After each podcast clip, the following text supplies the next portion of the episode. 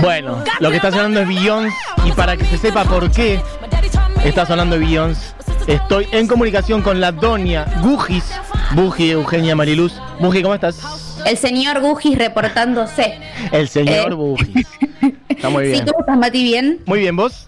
Bien, muy, muy emocionada, muy emocionada, Qué bien. porque vamos a hablar de, para mí, de la mejor artista viva en este planeta. Eh, recién estábamos discutiendo de qué hacemos, para dónde vamos, si hacemos Beyoncé entero, si hacemos solo Lemonade, y yo te decía, mirá, si vamos a hablar de Beyoncé entero, tenemos que levantar toda la programación del día, porque no podemos quedar 15 horas seguidas. Sí, directamente. Eh, pero hay que hablar de Lemonade, que es para mí y para la crítica especializada y para cualquier persona que tenga duda de frente, un disco increíble. Yo creo que si pudiésemos colgar discos eh, en museos, no simplemente la tapa, estoy diciendo como colgar el disco, La todo, la- todo lo, sonido. Que, lo que suena. Sí. Claro, Lemonade debería estar en el MoMA para siempre Qué bien. o en el Met. Una cosa de ese estilo porque es el primer disco de Beyoncé donde realmente se desnuda completamente y la vemos súper vulnerable y espectacular. Y más allá del contenido emotivo que tiene, es un disco que desde la parte musical es increíble. Trabajó con un montón de productores que nunca había trabajado hasta ese momento. Tenemos a Jack White, está Diplo, está Ezra Koenig de Vampire Weekend, está Kendrick Lamar, está The Weeknd. Digo, hay un, hay un abanico musical muy, muy grande. Pero lo mejor, Sí. lo mejor de Lemonade son las letras, porque yo te pongo Flawless, el remix, los primeros 50 segundos, porque Sí. cuando Solange lo cagó a trompadas básicamente a Jay-Z en un ascensor en la Met Gala, que fue el puntapié inicial de todo lo que después pasó con Lemonade, cómo nos enteramos que Jay-Z le había metido los cuernos, que por eso Solange le había pegado en la, en la gala del Met. Solange, Ella la hermana de Beyoncé. Exactamente. Ella saca este remix que al final dice, obviamente todo se va a ir a la mierda si adentro de un, ascens- un ascensor hay un billón de dólares. Como diciendo, ¿qué esperan muchachos? Sí. Somos personas muy famosas, muy poderosas y cada tanto las cosas se salen de control y bueno, pasa lo que pasa en el ascensor de, de la Met Gala. Pero Lemonade es, es básicamente Beyoncé diciéndonos, che, Jay-Z me cagó y Ujú. usted eh, esto para contarles lo triste que estoy y se ve mucho más que nada en los primeros, eh, no, en tres temas que están uno después del otro, que es del segundo al quinto, que el primero es Hold Up, que seguramente está sonando mientras estamos hablando, Sí. que uno pensaría que es una baladita medio reggae tranquila, ¿no? Si no hablamos inglés, como tranquila, despacito, dice hold up, they don't love you like I love you, o sea, tranquilo, ellas no te aman como yo te amo, que es, que está sacado de la canción de los Yeah Yeah Yeahs, Maps, Que dice They don't love you like I love you, del primer disco de Yeah Yeah Bien. que el cantante de Vampire Weekend, Ezra Koenig, lo tuiteó y en vez de poner eh, Wait, puso Hold Up y Beyoncé lo vio y armaron juntos una canción. Mira. O sea, Bien. desde- una cosa increíble, desde Yeah Yeahs pasa por Vampire Weekend y Diplo que estaban trabajando en ese tweet con el permiso de Yeah Yeah Yeahs para hacer algo para Vampire Weekend y cuando alguien le dice a Ezra Koenig, che, Beyoncé está haciendo un tema, él lo pichea, gusta y dice, obviamente que prefiero que el tema sea de Beyoncé que mío. Hubo un poco de lío en las redes sociales porque le acusaron a Beyoncé de plagiar y tuvo que salir Ezra Koenig a decir, no chicos, tipo, la música también funciona así, se hacen samples de letras como Claro. de, de- como de, de, can- de- de melodías. Ujú. Y en Hold Up la vemos a Beyoncé como nunca la habíamos visto porque está cantando que, bueno, que, que bajen todos un cambio, que le dice a Jay-Z, yo, yo te amo más que todo el resto, pero vos me hiciste sentir fea, Ujú. me hiciste sentir aburrida, me hiciste sentir vulnerable, me hiciste sentir que todo estaba mal, que yo tenía la culpa de lo que está pasando, que, que, que... Y es la primera vez que la ves a Beyoncé, que es una mostra, ¿no? Eh, abrirse tanto, aparte ellos siempre habían sido muy privados con su relación, ni siquiera se sabe la fecha exacta en cuándo empezaron a salir o cuando se casaron, no hay, no hay fotos de la boda, digo, siempre la prensa quiso meterse en la relación de ellos dos y ellos nunca abrieron la puerta hasta Lemonade. Sí. Eh, y el- vos ves los comentarios de YouTube y hay un montón de comentarios diciendo como no puedo creer que Jay-Z haga hecho a Beyoncé sentir fea y la realidad es que también hay que entender que Beyoncé es una persona de carne y hueso. Claro, bueno, Jay-Z también, ¿no? Digo, y se dieron bastante en público igual. eh, con, en el disco, bueno, hay discos de Jay-Z en donde él también habla de, de algunas cositas, de cómo la cagó. Y bueno, nada, se han tirado bastante, pero siguieron juntos. De hecho, después también hicieron de Carter después, ¿o no? Sí, sí, sí, sí. Es que yo la semana, hace unos meses, había puesto que Lemonade pareció una obra de arte, qué sé yo. Y la gente me empezó a decir en Twitter, sí, pero después la boluda de Beyoncé volvió Ay, con no. Jay-Z. Ay, Primero, el tupé de decirle boluda a Beyoncé, ¿no? Como. Como opinar de las decisiones personales de las otras personas, no tenemos ni idea, ni idea. Y segundo, si siguen juntos, ellos lo habrán podido resolver de alguna manera. Sabemos que una infidelidad tampoco es lo peor de la vida, o sea, no nos vamos a poner en súper puristas. Pero digo, en Hold Up empezamos entendiendo que hay algo que está mal, que, que ella sí lo sigue amando mucho. Le dice: Toda la gente que, que tenés ahora, las mujeres que se te pegan, no se te hubiesen pegado si no fueses el, el millonario que sos, como diciendo: Acá la única que te quiere de verdad soy yo. Y después saltamos a Sorry que es cuando Beyoncé se empieza a poner un poco más mala, un poco más enojada, que Sí. empieza a decir cosas como, no, te- no te voy a pedir perdón, no te voy a pedir perdón, me tratás de llamar, eh, no estoy pensando en vos, digo, vamos a levantar el dedo del fuck y le vamos a decir a los chabones que se vayan corriendo, como muy en una de, de, de fuck you a Jay-Z, que si vas leyendo la letra eh, parte por parte, cada vez te dan más ganas de ir a Jay-Z y cagarlo a trompadas, Claro, básicamente.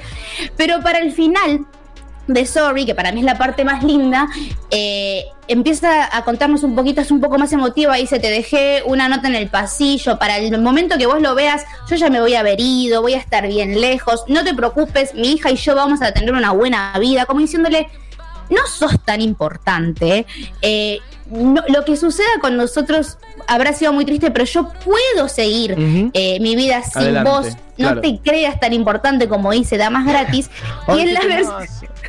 Y en la versión de que pues, encontramos en Spotify, al final de todo está Sorry Original Demo, Sí. que es solamente esa, esa parte de la canción que es emotivísima. O sea, ustedes la escuchan y leen la letra, por ahí se pueden poner a llorar, porque realmente es ella diciéndole como, co- desde un punto de vista de un dolor muy grande que se le escucha en la voz, como, mira, eh, la cagaste, yo voy a estar bien, mi familia va a estar bien, no Claro. te preocupes. Eso cierra el disco en las plataformas digitales. Pero después de que Beyoncé le dice que no tiene perdón, que no le va a pedir perdón, que se va a ir, que, que va a hacer que su culo rebote hacia otro pito, porque es lo que le dice. Ah, mirá qué lindo. O sea, básicamente le está diciendo como deja de molestarme mientras estoy revoleando el culo con otras personas. Exacto, haciendo, haciendo lo mismo que hiciste vos, porque estoy usando las palabras que usan en la canción, está muy enojada Beyoncé. Eh, entra para mí un tema que cuando ella lo fue a grabar al estudio estoy segura que la gente dijo "Ah, ¿Qué? está enojada en serio eh, Lo que deben ser igual, eno- bueno, los dos, ¿no? Lo que deben ser. Estamos hablando de una pareja también, como lo dijiste al principio, de muy poderosos y probablemente la pareja de, eh, digo, sumando la- el capital o las ganancias de los dos, la pareja de más mega multimillonarios No, no. de la música en Estados Unidos, sin duda. fueron los primeros billonarios como pareja de la música Claro, o sea Jay-Z. Eh, ahora estamos muy enojados, podemos estar muy enojados, pero yo a Jay-Z lo amo, le tengo un respeto que no tiene sentido. Sin Jay-Z no hay Kanye West, no hay Sí. Rihanna, digo. Bueno, no el otro nada. día poníamos acá, cuando pusimos Empire State of Mind, estaba, Claro. estaba ahí él haciendo esa especie de himno a Nueva York con Alicia Keys. Y decir también, con el tema de la guita, es como. Bueno, hay todo un tema, ¿no? No- hemos hablado muchísimo acá de, de la- del racismo en Estados Unidos y un montón de cuestiones estructurales, culturales, respecto a no solamente derechos civiles, sino al hecho de tener guita, el hecho de tener plata. Eso Exacto. también se refleja, no sé, en las cadenas de oro de rapé, ¿no? Como esta cosa de decir, sí, soy negro y tengo guita. Bueno, a mí me, siempre me flasheó que los Carters, que son ellos dos, hay que decir, eh, el proyecto Carter son Jay-Z y Beyoncé juntos, eh, llevaron eso como al paroxismo cuando hicieron el video en el Louvre, ¿viste? Que al- Bueno, sí. alquilaron No. el Louvre y se sentaron ahí cual emperadores, emperatriz y emperador, y eh, tienen tipo una crew que les baila alrededor y atrás está tipo la Yoconda. Real. Sí, y había rumores de que habían también alquilado eh, el Coliseo. Ah, eso no sabía, bueno. Y eso no, todavía no salió porque tenés que acceder a un montón de permisos para poder grabar en esos lugares y se ve que al final dijeron, bueno, no. Yo cuando lo vi Pero- dije, bueno, ya el nivel de obscenidad, ¿no? Y después dije, bueno, detrás de esta obscenidad también hay una respuesta política en el fondo que por ahí para, para nosotros puede llegar a ser lejana, pero que es súper importante también. Así que dije, está bien, porque si no, siempre son los blancos los que hacen esas cosas y está súper bien que lo hagan. Recontra Jay-Z, eh, para empezar, o sea, nosotros tal vez lo vemos en 2020 y, y ya queda lejos, pero empezó vendiendo crack en Brooklyn. Claro. Literalmente. Empezó Claro. vendiendo crack en Brooklyn, como estaba aburrido porque pasaba muchas horas en una esquina esperando que le vayan a comprar, escribía en un cuadernito rimas. O sea, de ahí salió billonario, Claro. dueño de los Nets. Tiene patentado un color directamente, es como. ¿Un color? Es un- Ok. sí, el- una, un- una gama del azul es de Jay-Z. Perfecto. Su color favorito es el azul y por eso Blue Ivy se llama Blue Ivy. Bárbaro. Por si no sabían. Ok. Pero, digo, es, es- y juntos armaron una plataforma que también para, para, Sí. para músicos afroamericanos no se había visto nunca. Es como cuando, Jay- eh, como cuando Kanye West dice yo soy un dios, está buscando molestar a los blancos, ¿entendés? Porque no, nuestras imágenes de Dios no podrían llegar a ser negras, digo. Lo podemos ver como que son unos que están derrochando dinero, lo que sea, pero también hay un costado político. Le Claro, dicen eso. que no a la NFL, digo, un montón de cosas que son pesadas en la industria de la música.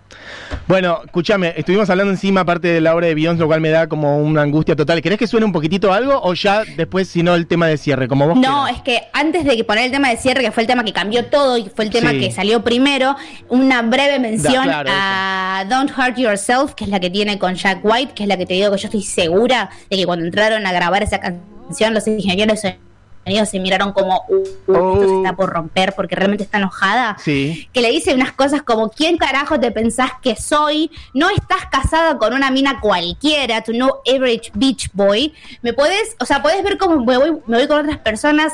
Le dice, hijo de puta, complejo de Dios. O sea, a mí este tema me encanta porque lo está bardeando muchísimo. Y empezamos en el disco a tener los primeros vestigios políticos porque le dice, motiva el culo, decime Malcolm X utiliza eh, lo que se llama Black English Vernacular en esta canción, que es una parte de la, de la lengua inglesa que está más que nada hablada por los descendientes de los esclavos en Estados Unidos, que se lo toma como una parte de, como que es mala gramática, mala lengua, pero en realidad no lo es, y muchos artistas afroamericanos utilizan la reivindicación de, esa, de ese slang, de esa, de esa parte del inglés que son la que aprendieron sus descendientes cuando cuando tuvieron que aprender inglés a la fuerza en los, en los campos de, de plantaciones De de, algodón. por ejemplo. Entonces, acá empezamos a ver que este disco no solamente es emotivo, sino que es una, es una carta política, es decir, yo soy Beyoncé, soy negra, bancátela.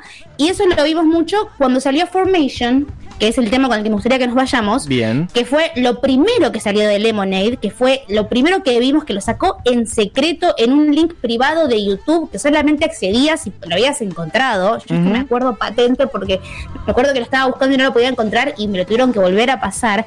Que básicamente lo que dice Information es estás haciéndole un tributo a la herencia negra que tiene. Habla de ser criolla, Bien. habla de venir del sur de Estados Unidos, porque si bien Jay-Z es de Nueva York, ella es de Texas y el sur de los Estados Es Unidos otro mundo. es otro mundo comparado con el norte, sobre todo en temas de derechos civiles. Digo, todo el video está filmado en una mansión que parece sacada de un cuento de, del gótico sureño de los Estados Unidos. Hay Sí, ya es la una, ¿no? Perdón, Sí. ya sé, Perdón, ya sé. Otro día seguimos porque la cantidad de data que estás tirando me está pasando por arriba y me parece fabuloso. Así que otro día seguimos con, con Beyoncé. Por ahí podés agarrar otro disco, lo que quieras. Yo por mí, una columna semanal de Beyoncé compro, pero pago lo que quieras. Así que. Vean, vean Formation y van a entender todo lo que digo. Hay, hay, hay mensajes contra la policía, es una es todo Bien. hermoso. Bueno, de hecho estamos hablando de Beyoncé que hace unos días sacó Black Parade, o sea, nada. Exacto. Bien. No, es que un programa de Un Beyoncé. programa. Bueno, listo, se arma, se arma. Bueno, gracias, Buji. Cumple Futu. Feliz cumple, vieja, para vos también. Feliz cumple para Diego Vallejos, que operó este programa. Yo voy cerrando mientras tanto. Eh, para Diego Vallejos, para mm, Juli Matarazo, produciendo también este programa desde su casa. Ahí está. Feliz cumple para todos, seguro la Habana, que es lo que viene ahora, con Julita Mengolini, Fito Mendoza Paz, Noli Custodio, Malen Denis y Mais. Este, y bueno, amigues, tengan un gran fin de semana en lo que sea posible. Y gracias por todos los mensajes de amor que han sido muchísimos. Mucha gente diciendo cositas de obras maestras, mucha gente diciendo cositas de los Beatles y de Beyoncé que han tirado ahora. Bueno, tiran muchas cositas, pero por lo pronto saben que nos tenemos que ir porque es la una. Así que vamos a cerrar con el tema elegido por En esta columna sobre Lemonade, obra maestra del día de la fecha. La canción es Formation. Gracias, Buji. Beso grande, vieja. Chao, hasta luego. Hasta luego.